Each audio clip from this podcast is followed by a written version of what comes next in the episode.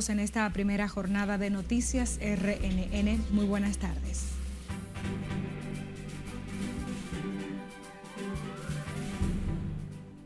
Ministerio de Salud reporta 793 nuevos casos de coronavirus en el país en la última semana.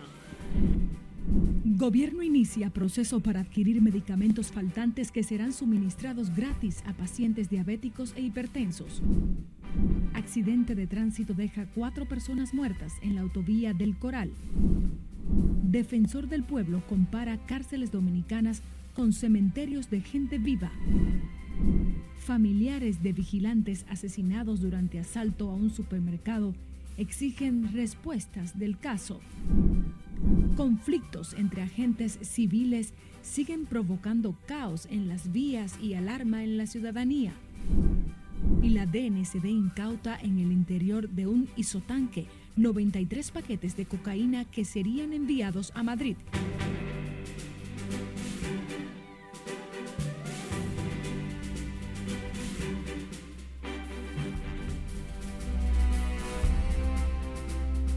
Hola, muy buenas tardes. Muchísimas gracias por sintonizar la Red Nacional de Noticias en su primera emisión. Yo soy María Cristina Rodríguez. Es un honor. Los contagios de COVID-19 en la República Dominicana continúan en aumento con un reporte de 793 nuevos casos de la enfermedad registrados en el informe epidemiológico de la última semana del Ministerio de Salud Pública. Liliani Martínez tiene más detalles en directo desde la sede de esta institución. Muy buenas tardes, Lilian. Gracias y muy buenas tardes. Con los nuevos reportes de contagios suman 831 los pacientes activos con coronavirus en el país. Hay que vacunarse. Esa es una de las recomendaciones. Según el informe de las autoridades de salud, la variante JN1 es la más predominante entre los casos de COVID-19 con un 70% de incidencia. Las dos provincias más afectadas son el Distrito Nacional y Santo Domingo, con 10 y 16 casos. Eso es normal por la cantidad de población existente en estas eh, demarcaciones. Y después ustedes pueden ver en Azua, tenemos en Duarte, en La Romana, Peravia, etc. Hasta el momento, con la positividad del 26% de la enfermedad viral en las últimas semanas, se mantiene un control en las hospitalizaciones. Vemos que los pacientes están ingresando y salen al otro día, lo que tienen prácticamente algún factor de riesgo para mantenerlos en observación. Actualmente tengo entendido que hay ocho en el sector privado igualmente y tengo entendido que tres en el sector público y ya van a ser dados de alta en el día de hoy. En torno a las afecciones por dengue, se informó un descenso de los casos con un cierre de más de 27.900 contagios en el pasado año. Vamos a seguir teniendo casos de dengue. El dengue siempre ha sido endémico en el país. ¿ya? es algo que tenemos que aprender a convivir mejor con el dengue. Las autoridades de salud recordaron a la población no bajar la guardia con las medidas preventivas contra el COVID y el dengue. Esta es toda la información que tengo. Regreso contigo al set de noticias. Muchísimas gracias, Liliani Martínez. El gobierno inició los procesos para la adquisición de los medicamentos faltantes que serán suministrados de manera gratuita a pacientes diabéticos e hipertensos que se ejecutará a través del plan más salud y esperanza de vida, anunciado por el presidente Luis Abinader. Así lo informó el subdirector de Promesecal, Luis Lizardo, al indicar que la nueva dotación de fármacos iniciará a mediados del mes de febrero del presente año. Totalmente nuevo en relación a otros programas preexistentes como el SUGEMI, ya que este no es solamente el suministro de medicamentos, tiene varias pero muchas eh, nuevas perspectivas. La primera perspectiva que tiene es que esto va a ser de manera integral. Esto quiere decir, el paciente debe ir y conocer su unidad de atención primaria. Esto despeja un poco los hospitales. El programa entregará medicamentos gratis a personas de escasos recursos con hipertensión y diabetes mayores de 45 años, a los pensionados y menores de 18 años que sean diabéticos insulono, insulino dependientes. El secretario de Salud de la Fuerza del Pueblo, Ramón Alvarado, criticó este miércoles el anuncio de programas de medicamentos gratuitos que hizo el gobierno para pacientes diabéticos e hipertensos. El profesional de la salud aseguró la iniciativa no es nueva y que ya se había implementado en las pasadas gestiones de 2017 y 2019. El citado programa se instauró en el tercer periodo de gobierno de Leonel Fernández para favorecer a los pacientes con enfermedades catastróficas tales como cáncer, hepatitis crónica, enfermedades autoinmunes, insuficiencia renal crónica, trasplante de órgano, entre otras. Durante una rueda de prensa en la sede del partido Fuerza del Pueblo, el secretario de Salud de esa organización también se refirió a las farmacias populares pidiendo al gobierno abastecerlas de los medicamentos esenciales. Al menos cuatro personas murieron durante un accidente de tránsito en la autovía del Coral, provincia La Alta Gracia, cuando el conductor del vehículo perdió el control provocando que se estrellara contra un muro de contención en la vía. Las víctimas mortales fueron identificadas como Rubens Balme, de 33 años, Charman Lineda, de 23, Charman Lidia, de 25, y la pequeña Anacharsis Michaela Liline, de 3 años. El siniestro se registró próximo a la comunidad Jima Jaragua en dirección Punta Cana, Santo Domingo, próximo a las 12 de la medianoche el martes. Tanto el conductor como los demás ocupantes del vehículo eran de nacionalidad haitiana.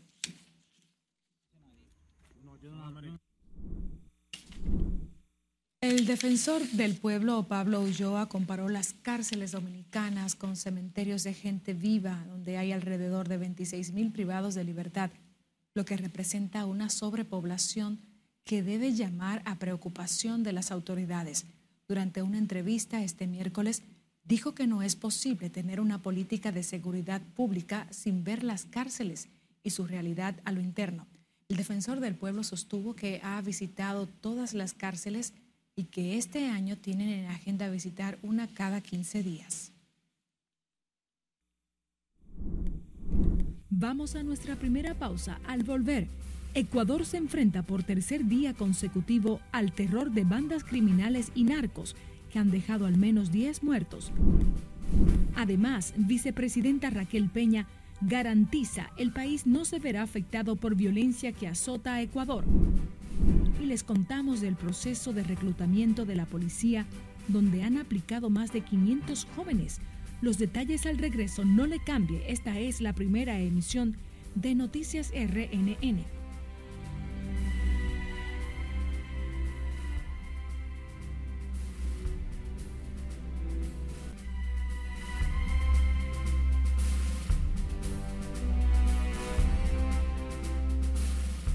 Gracias por continuar en sintonía con nosotros. En el plano internacional, al menos una decena de personas ha muerto en la ola de violencia sin precedentes en Ecuador, donde el país vive una serie de ataques desatado por organizaciones delictivas luego de la fuga del líder de la banda Los Choneros y la posterior implementación de un estado de excepción por parte del gobierno. Scarlett Guichardo con más en el resumen internacional de RNN. Mira, presidente Conchetumare de Novoa, estamos hasta la hueá con tu estado de sección. Si tú no terminas en la guerra, en las cárceles y en las calles, nosotros vamos a seguir matando. Ecuador enfrenta este miércoles por tercer día consecutivo el terror de bandas criminales y narcos, que ha dejado desde el lunes además de 10 muertos, más de un centenar de policías y personal penitenciario retenidos por presos, agresiones a periodistas y un sinnúmero de ataques armados. La violencia en ese país se desató después de que Adolfo Macías, alias Fito, el fugitivo más peligroso de Ecuador, escapara de la cárcel desde donde comandaba la principal banda criminal de esa nación.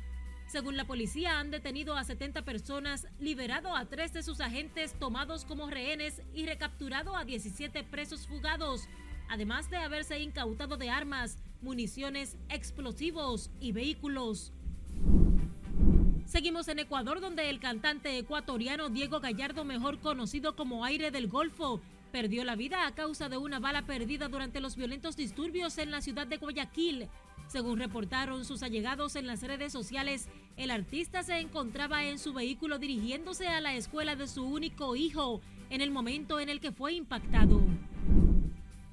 A propósito del tema, el presidente salvadoreño y candidato a la reelección inmediata por el partido Nuevas Ideas, Nayib Bukele, señaló que no se puede soplar y hacer botellas en momentos en que Ecuador se encuentra en un estado de excepción y en conflicto armado interno declarado por el mandatario Daniel Novoa.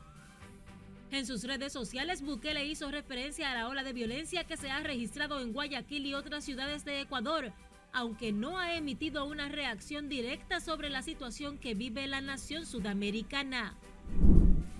Un tribunal iraní condenó a dos años y ocho meses de cárcel, así como 74 latigazos al cantante Mehdi Yarray por publicar una canción en la que llamaba a las mujeres a quitarse el velo y apoyaba las protestas desatadas por la muerte de Masha Amini en septiembre de 2022.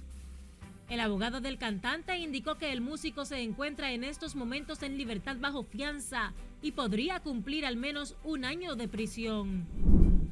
El líder norcoreano Kim Jong-un visitó de nuevo esta semana fábricas armamentísticas y calificó a Corea del Sur como su principal enemigo y estado más hostil, según informó este miércoles la agencia KCNA. Kim también dijo a los trabajadores que ha llegado el momento de definir la República de Corea que durante casi 80 años, según sus palabras, ha perseguido la peor de las confrontaciones con el fin de derrumbar su poder y régimen.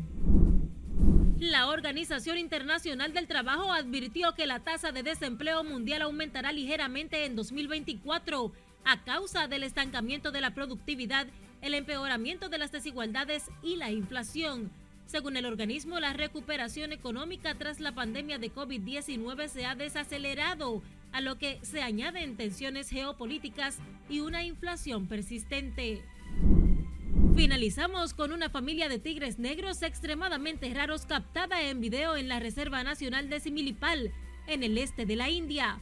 Las imágenes muestran una tigresa con tres cachorros de un color inusual casi totalmente negro. Los científicos llaman a estos tigres pseudomelánicos y su inusual coloración se debe a una rara mutación genética que hace que las franjas oscuras de su pelaje sean más anchas de lo habitual en estos felinos. En las internacionales, Scarlett Guillardo, RNN.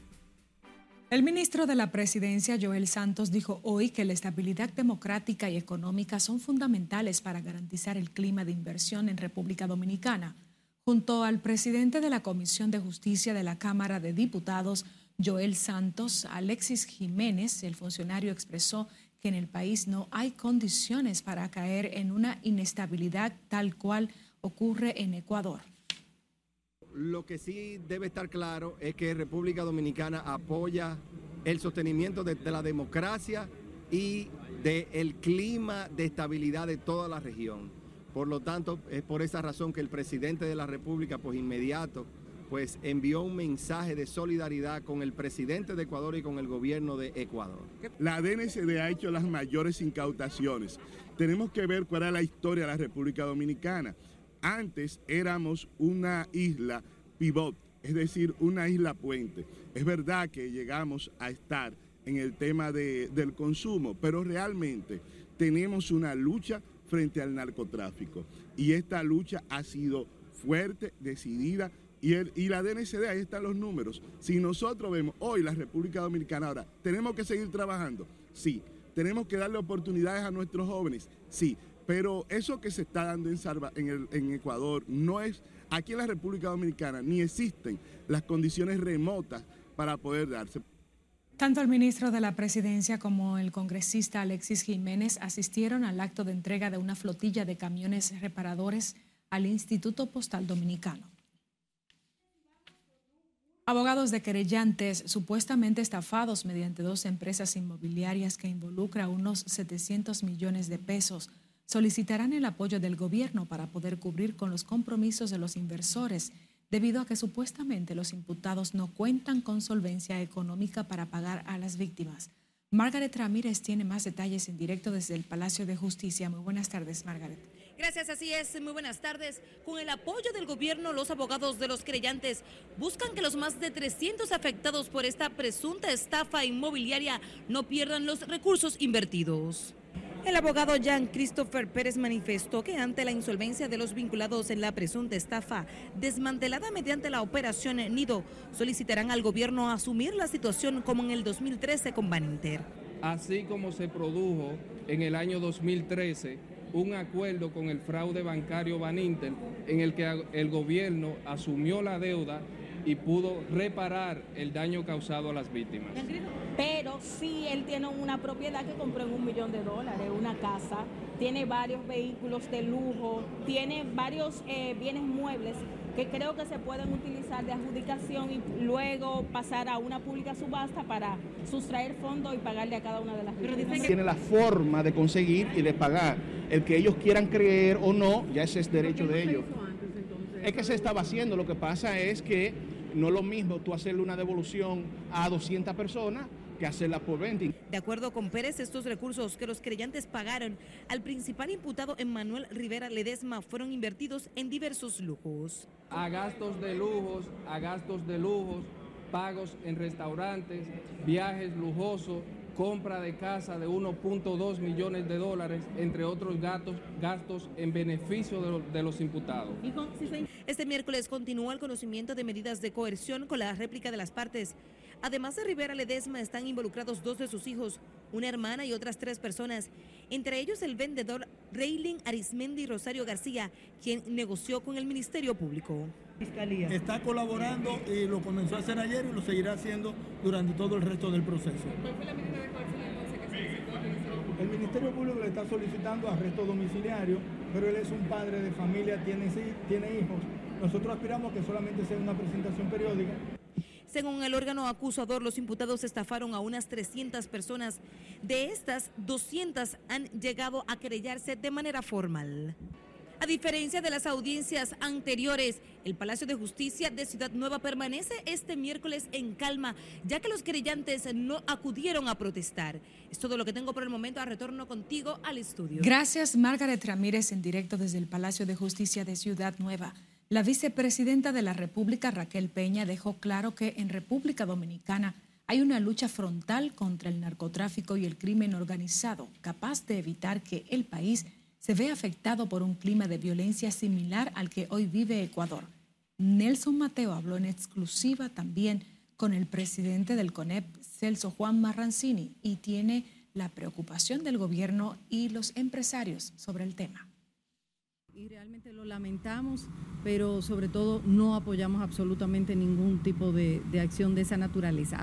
Raquel Peña se refirió con preocupación al estado de excesión y la guerra que le han declarado al gobierno ecuatoriano las bandas criminales apoyadas por los cárteles del narcotráfico. La vicemandataria condenó esos actos vandálicos y dio garantías de que en República Dominicana no se repetirá el caos que afecta a los ecuatorianos. República Dominicana, precisamente por eso estamos trabajando día a día, para nosotros garantizar que nuestro país cada día más pues eh, se pueda fortalecer la democracia, la institucionalidad, el respeto a la ciudadanía y el respeto también, por supuesto, a, todo el que, el que venga a, a, la República Dominicana. Entonces, en tanto el sector privado como el sector público tenemos esa responsabilidad sobre los hombros y eso, por supuesto, en la República Dominicana no lo vamos a ver. La vicepresidenta de la República habló en exclusiva con reporteros de RNN sobre el asesinato de agentes penitenciarios, secuestros, saqueos y el claro desafío de las bandas criminales al presidente de Ecuador, Daniel Novoa, y sus más recientes medidas de seguridad extremas. Imposible, inclusive ustedes han visto el avance eh, en el gobierno de nuestro presidente Luis Abinader que ha tenido con la batalla en contra de lo que es el narcotráfico, eh, esas reuniones de todos los lunes de seguridad ciudadana, los beneficios que ha traído para la tranquilidad ciudadana. Entonces, nuestro presidente, él mismo, eh, al frente, pues está trabajando con ese tema y garantizamos esa tranquilidad en nuestro país. Raquel Peña estuvo reunida por dos horas con los altos ejecutivos del CONEP en la torre empresarial. Allí, su titular también vio con preocupación el desafío criminal al gobierno de Novoa y su impacto en la economía regional. Es preocupante y la verdad que es penoso y, lo que debemos ver siempre es los errores de los demás para no cometerlos. Y como decía la vicepresidenta, trabajar en conjunto siempre por lo mejor de, nuestro país. para que eso no pase, pero más bien para que sigamos avanzando como, como nación. Tanto la vicepresidenta de la República como el presidente del CONED aseguraron que el país cuenta con instituciones fuertes capaces de evitar de que el Estado claudique en su tarea de garantizar la paz ciudadana. Nelson Mateo, RNN. Ante el aumento en el precio de los fletes desde Asia y otras partes del mundo, el gobierno dominicano asegura que por el momento la situación no afecta el mercado local y se mantienen vigilantes. Lauri Lamar con más detalles. Pero nos parece que esto va a ser un riesgo menor. Un nuevo factor en los mercados internacionales pudiera incidir en la economía dominicana, situación a la que el gobierno se mantiene atento. Desde noviembre pasado, el costo de los fletes de contenedores de mercancía desde Asia ha experimentado un alza de más de mil dólares debido al desvío de ruta provocado por el terrorismo en el Mar Rojo. Ante esta situación, el ministro de Economía asegura que la situación no es alarmante. No estamos hablando de una presión como la, como la que se generó en 2021, sino una presión mucho más moderada. Eh, la economía tendrá que enfrentar eso, pero creemos que estamos en capacidad de, de hacerlo eh, habrá un poco de presión sobre las importaciones a nivel de costos, eh, pero no, será, no, no prevemos que sean una presión suficientemente importante como para desviar la meta de inflación.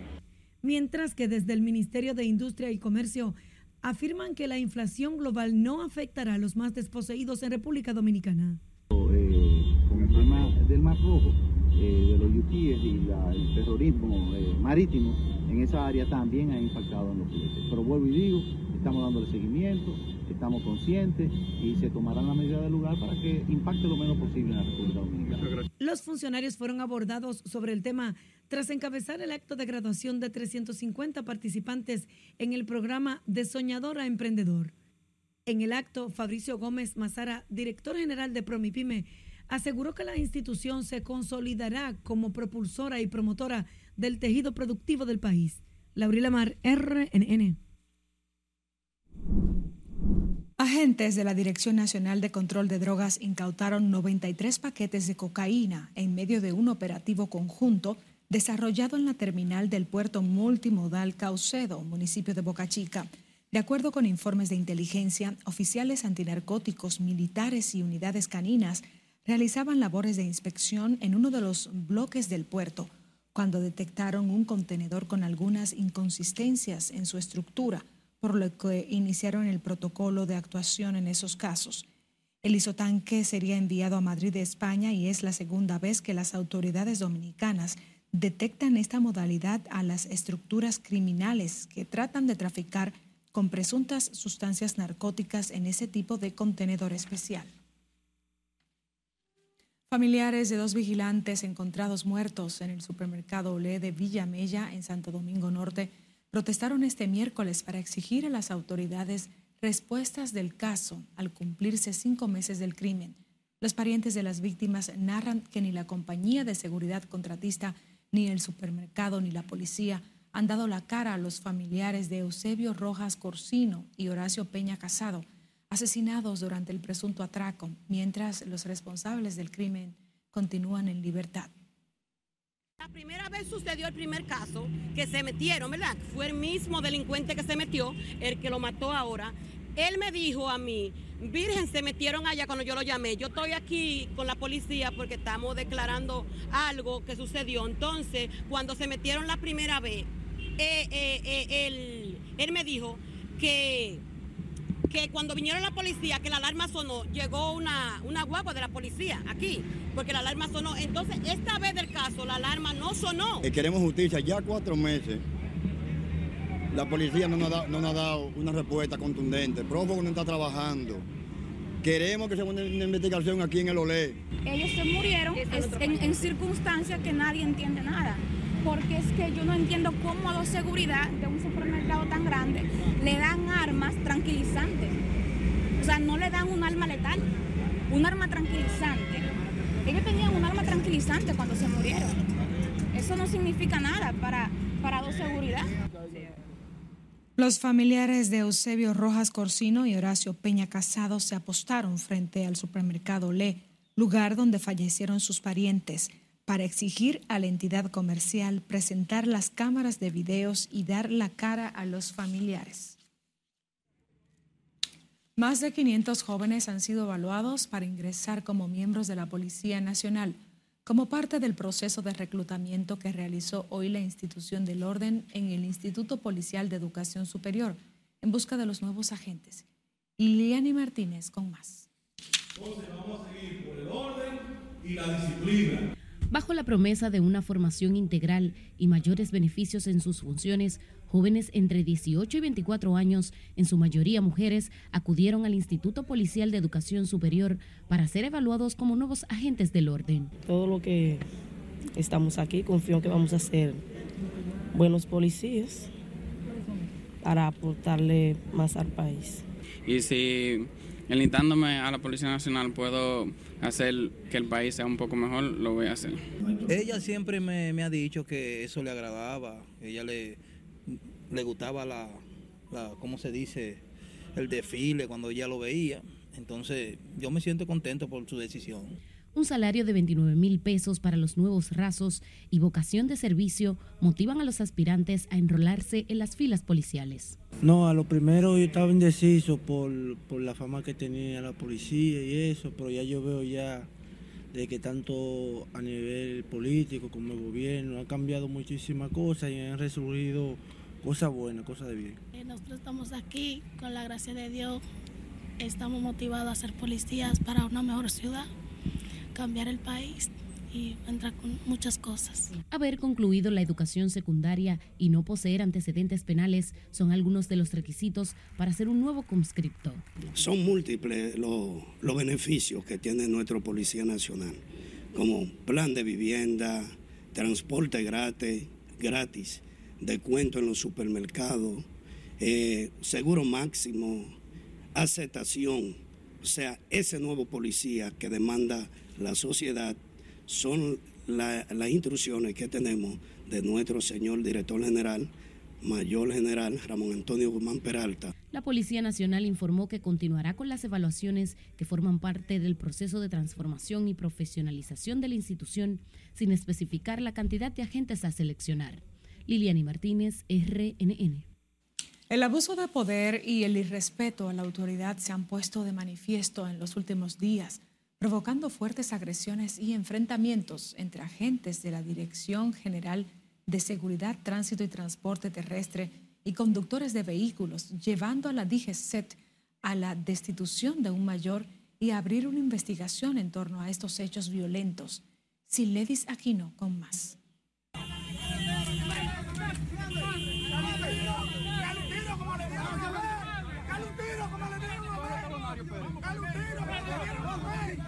Puñetazos, insultos y hasta lesiones físicas se han enfrentado los agentes de DGCET a los conductores.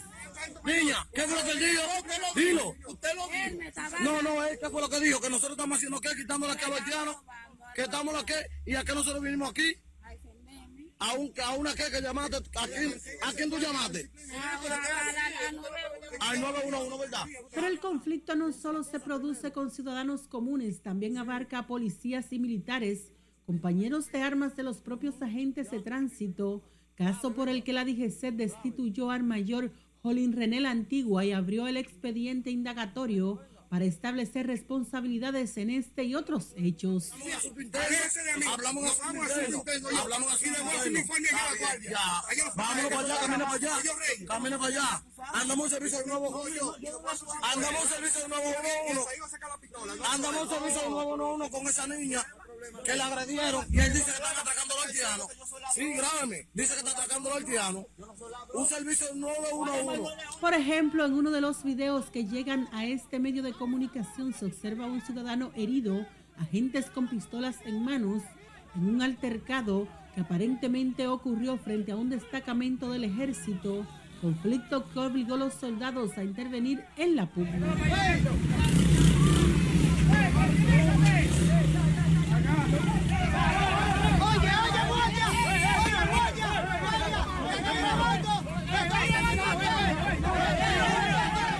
Algunas Entre las causas de los enfrentamientos entre conductores y agentes de tránsito están las negativas a aceptar multas y remolques de vehículos en ocasiones por abuso de autoridad que denuncian los ciudadanos. Ese motor es mío. Ese motor es mío. Entonces no me está agarrando así. Pero que no le agarre por el poloche. No le agarre por el poloche. No le agarre por el poloche. No le agarre por el poloche. No me está poniendo la mano. Lo cierto es que estos enfrentamientos ponen de manifiesto la violencia e intolerancia social que normalizan los golpes e insultos como método para solucionar conflictos que degeneran en un caos en las vías. Sila Aquino, RNN. Vamos a nuestra última pausa. Cuando retornemos, presidente Luis Abinader, Danilo Medina y Abel Martínez encabezarán caravanas en Santiago el fin de semana. Y les contamos de la licencia que tomará el ministro administrativo de la presidencia. Más al volver, mantenga la sintonía con la primera emisión de Noticias RNN.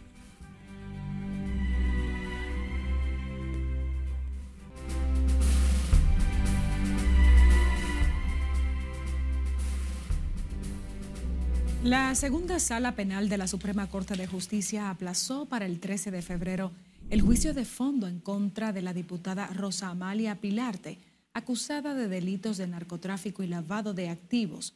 La sala penal, presidida por el juez Francisco Jerez Mena e integrada por Nancy Salcedo y Frank Soto, tomó la decisión para aplazarlo para ese día a las 10 de la mañana a fin de dar oportunidad a que se decida un incidente planteando por la Procuraduría General de la República.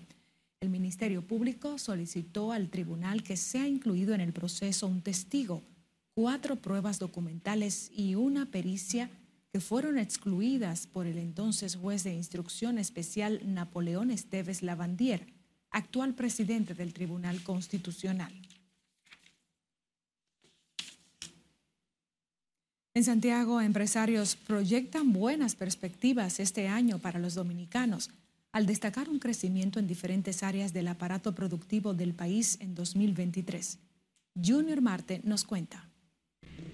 Aunque este año 2024 contará con los procesos de elecciones, la Cámara de Comercio y Producción de Santiago vaticina será mejor que el 2023. El empresario Fernando Puig señala un levantamiento hecho en el sector empresarial que prevé que un 57.1% favorece estabilidad este año. No solamente en el sector zona franca, sino también con el dinamismo que ha adquirido el mismo comercio, la, la construcción, el turismo de salud, entre otros renglones importantes y agrega que la ciudad de Santiago se afianza como el centro productivo de la República Dominicana. Eh, hay que resaltar la estabilidad macroeconómica que es el eje principal, el pilar principal en que descansa la producción de cualquier país.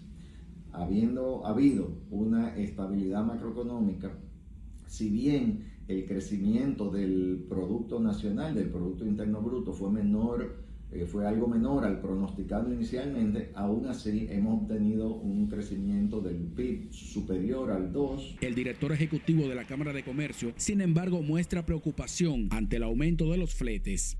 Eh, definitivamente que el flete es un componente importante en el costo de los productos que llegan al, al consumidor final. Eh, es en muchos casos inevitable, eh, es algo que está en revisión ahora mismo porque no, no, ha habido un incremento de los combustibles, que es el principal eh, componente. Eh, es un elemento que estamos en lo tenemos en estudio ahora mismo. Las áreas tomadas en cuenta en la evaluación hecha por los empresarios figuran servicios, comercio, manufactura o fabricación, restaurantes y el sector agropecuario. En Santiago, Chino Marte, RNN.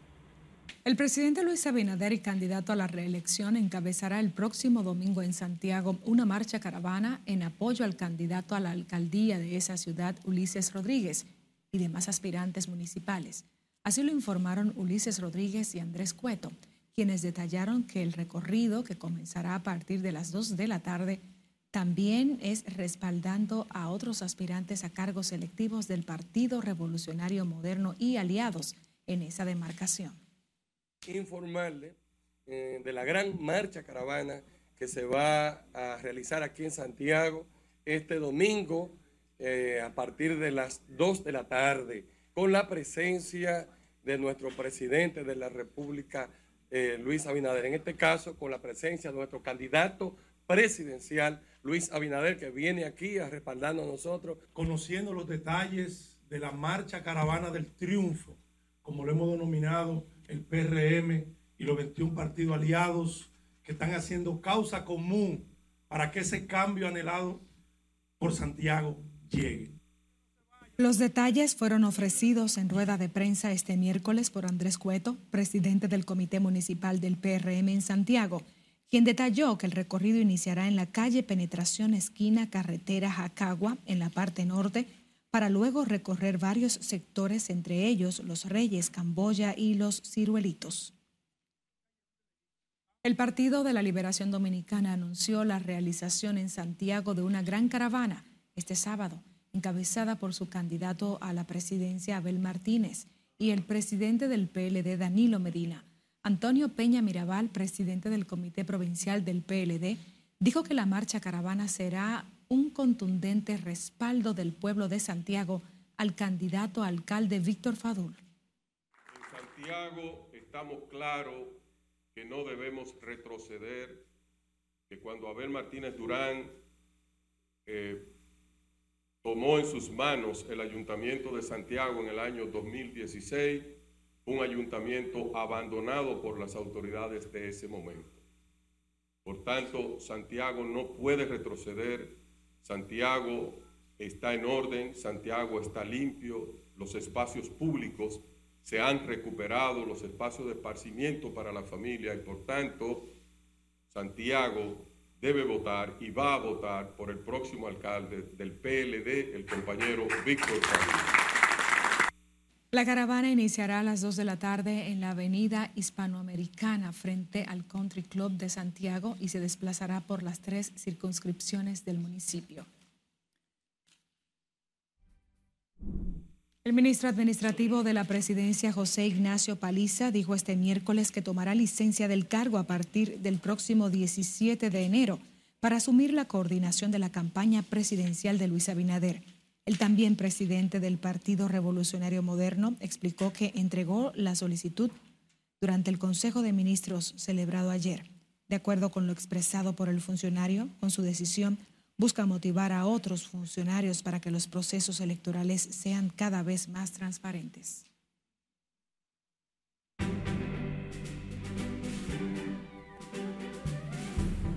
Saludos mi gente, bienvenidos a Los Deportes, esta primera emisión. Vámonos a la acción de la pelota dominicana. Ayer con dos encuentros importantes. La jornada número 11 del todos contra todos. Los Tigres del Licey sacaron una importante victoria al derrotar 3 a 1 a los Leones del Escogido. Luego de que Yadier Hernández pegara un doblete que rompió el empate a una vuelta. Ahí vemos a Elier Hernández remolcando el empate luego que Luis Barrera había producido la primera para los Tigres en el segundo episodio. Así que ante el César Valdés logró esa carrera. Luego, entonces, Hernández conectó un doblete para remolcar, romper el empate. También Miguel Andújar pegó la remolcó la tercera vuelta de los azules que se acercaron a un juego del primer lugar que ocupa las estrellas y se alejaron a tres partidos en la segunda posición, poniendo al escogido en una posición bastante difícil. La victoria fue para Luis Frías y la derrota para Richard Rodríguez. Jairo Asensio salvó el partido, su número tres en este todos contra todos, sin permitir libertades en la novena. Vámonos a San Pedro de Macorís. Allí las estrellas orientales fueron apabulladas. Los gigantes están dando señales de vida y ayer 10 a 4 derrotaron a las estrellas en el Tetelo Vargas. Fue el segundo triunfo al hilo de los nordestanos luego de perder los primeros los últimos seis partidos en este todos contra todos. 11 hits pegaron. Luis García pegó jorrón, remolcó dos. Jordani Valdespín pegó triple y también anotó una vuelta. Mandó dos al plato. Carlos Franco también conectó un par de carreras, remolcó un par de carreras para coronar este rally que lograron las estrellas, los gigantes en ese tercer episodio y el encuentro entonces favoreció a los franco-macorizanos que se encuentran todavía en el último lugar, pero están dando señales de vida. Hoy por las estrellas debutará Johnny Cueto por primera vez con el uniforme de las estrellas y tras 16 años de ver acción en la pelota dominicana con las Águilas Ibaeñas, la última ocasión en la temporada 2008-2009. Así que Johnny Cueto abrirá hoy. Vamos a ver cómo queda la tabla de posiciones luego de la jornada eh, ayer. Ahí están las estrellas comandando el primer lugar con 8 y 3. Los Tigres cerquita con 7 y 4 a un partido. En el tercero, los Leones con 4 y 7 a 4 del primero y a 3 del segundo. Los Gigantes con 3 y 8 a 5 del primer lugar, pero todavía con oportunidad matemática para llegar a la final. Obviamente tienen que ganarlo prácticamente todos los encuentros. Vámonos a la NBA. Ayer unos partidos importantes. Bueno, los juegos del día, ahí está. Sí, sí, los juegos del día. Vámonos con los juegos del día. En la pelota dominicana, los Tigres del Licey reciben a los Gigantes aquí a las 7 y media en el Quisqueya y los Leones viajan a San Pedro para enfrentar a las estrellas a las 7 y media de la noche. Ahora sí nos vamos a la NBA. Ayer una actuación desbordante de Anthony, de Anthony Davis con 41 puntos guió a los Lakers a su segunda victoria consecutiva por primera vez en un mes. Los Lakers, luego de coronarse en el, play, en el, torneo de la Copa, tuvieron marca de 3 y 10. Ahora se han logrado reponer y ayer Anthony Davis protagonizó una tremenda actuación con 11 rebotes. Además, LeBron James anotó 22 puntos y repartió 12 asistencias por los Lakers. Por los Raptors, Scotty Barnes anotó 26 puntos y Pascal Siakam agregó 25. Otro encuentro de la jornada enfrentó a los Grizzlies de Memphis y a los Mavericks de Dallas. Desmond Bain anotó 32 puntos y guió a los diezmados Grizzlies de Memphis 120 por 103 contra los Mavericks de Dallas que también están enfrentando lesiones importantes. Ayer tuvo que salir prácticamente luego de la segunda mitad del partido. Ya está Marcus Smart que terminó con 23 puntos pero abandonó con un dedo dislocado de su mano derecha. También Luka Doncic jugó de forma intermitente porque tiene problemas en un tobillo, pero aún así eh, están dando la talla los Mavericks y ayer cayeron ante los Grizzlies. Ahí está ya Morán, que no va más por el resto de la temporada apoyando a sus compañeros. Vámonos al último partido que vamos a revisar y es el nuestro Carl Anthony Towns luciéndose en grande. Ayer anotó 28 puntos para comandar a Minnesota en la paliza 113 por 92 sobre el Magic de Orlando. Towns acertó cinco disparos desde la línea de tres y concluyó con seis rebotes y cinco asistencias. Rudy Gobert le secundó. ¡Wow! Ahí estaba el donqueo de Gobert con 12 rebotes y 21 puntos para liderar a los Wolves, que son los líderes de la conferencia oeste con registro de 26 triunfos y 10 derrotas. Anthony Edwards tuvo ayer el peor partido, yo diría que en su carrera. 6 puntos y apenas 3 asistencias por el equipo de los del Magic Morris Wagner con 21 puntos y 7 rebotes y Jalen Suk con 25 rebotes. También se destacó Paolo Banchero con 28 puntos para Banchero, pero el nuestro Towns fue el más lucido en ese encuentro. Con este partido terminamos por hoy las deportivas en esta primera emisión, deseándoles muy buenas tardes, María. Gracias igualmente para ti, Joana. Gracias por tu reporte. Despedimos esta jornada, como ha dicho yo. Feliz tarde en nombre de todo el cuerpo técnico y de producción de la Red Nacional de Noticias.